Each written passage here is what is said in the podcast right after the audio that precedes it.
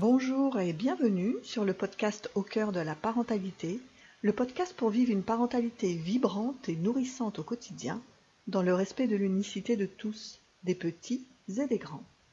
Je suis Amanda et à travers ce podcast, je souhaite partager avec toi les richesses qui jalonnent mon chemin de parentalité, mes prises de conscience, mes remises en question et mes puissantes transformations.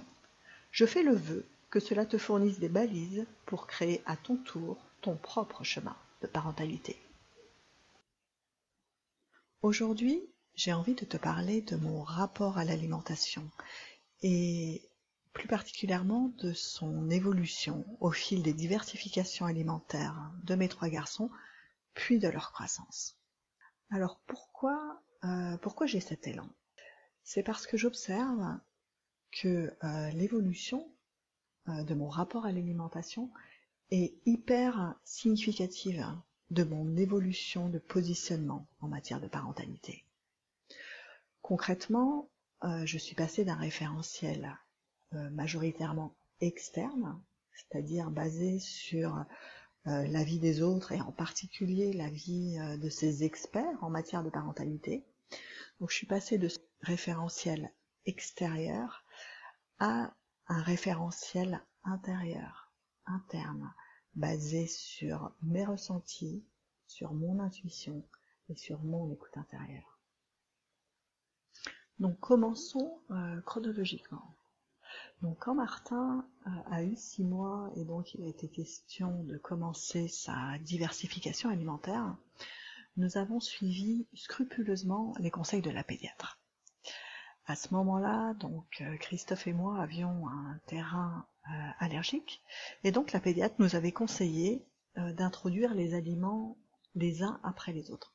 C'est-à-dire que la première semaine, euh, Martin n'a mangé que de la carotte, que des purées de carottes, puis euh, carottes plus courgettes, et etc. Donc Martin euh, ne s'est pas plaint de ce, du caractère répétitif de ces. Pourtant, sa diversification alimentaire n'avait vraiment rien de folichon. Quand Paul est né, nous étions alors euh, complètement engagés sur un chemin de non-violence éducative et en plus on était maintenant euh, bien détendu par rapport à nos allergies vu que Martin en avait été préservé.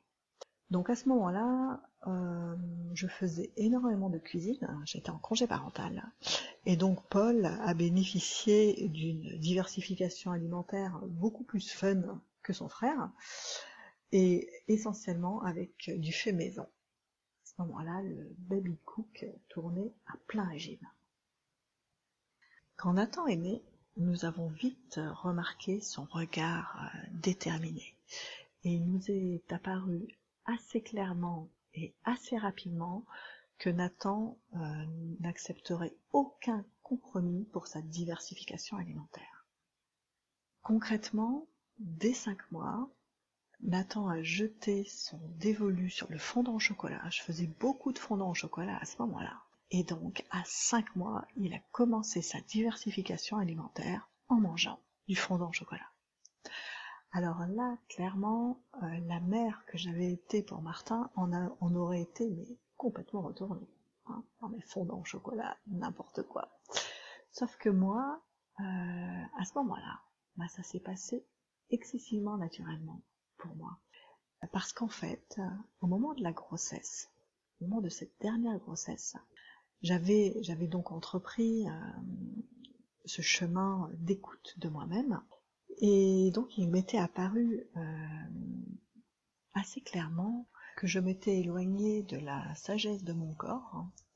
Et donc euh, j'ai entrepris de me reconnecter à mes euh, sensations de, faim, de, satiété et, de faire confiance à mon corps quant aux, aliments dont il avait besoin et donc qu'il appelait. Et donc du coup, quand mon petit bonhomme de 5 mois a fait le choix de commencer sa diversification alimentaire par le fondant au chocolat, eh ben c'était euh, c'était ok pour moi.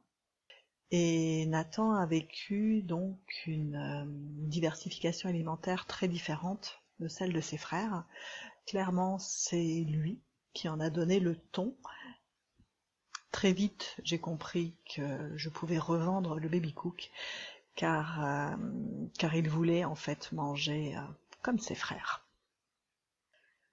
En préparant ce podcast, j'étais de nouveau euh, amusée par cette évolution parallèle entre Nathan et moi.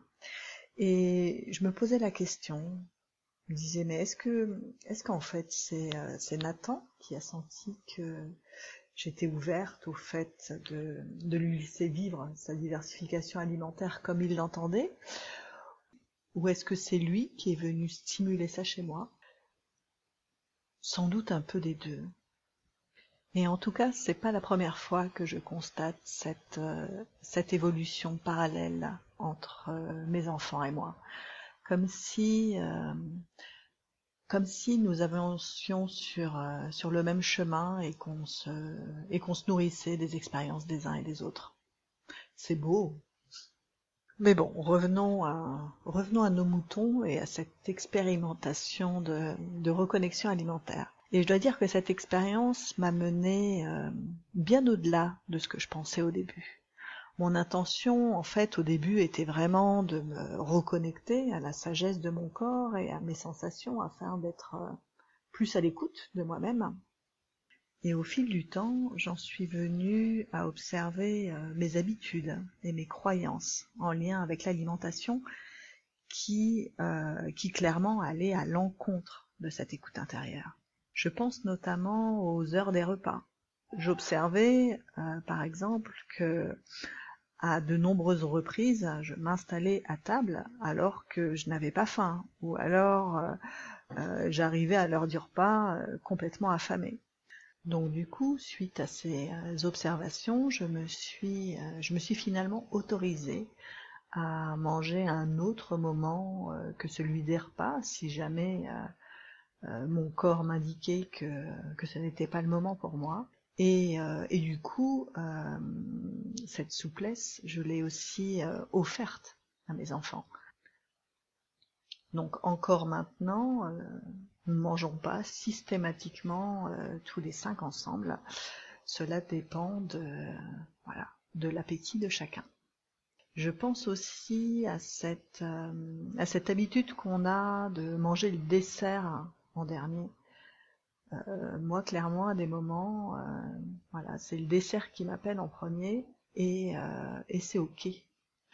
du coup, de questionner mes habitudes et mes croyances en matière d'alimentation, ça m'a permis d'arriver à un modèle entre guillemets qui est le nôtre hein, et qui est beaucoup beaucoup plus souple et beaucoup plus en lien avec les besoins de notre corps.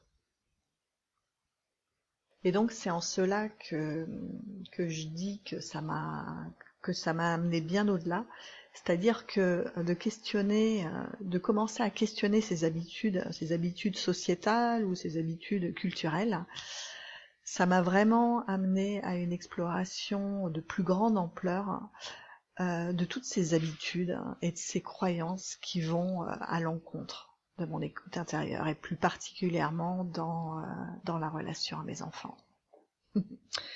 Donc voilà ce que j'avais euh, envie de partager avec toi aujourd'hui. Je te dis à très bientôt pour un prochain épisode.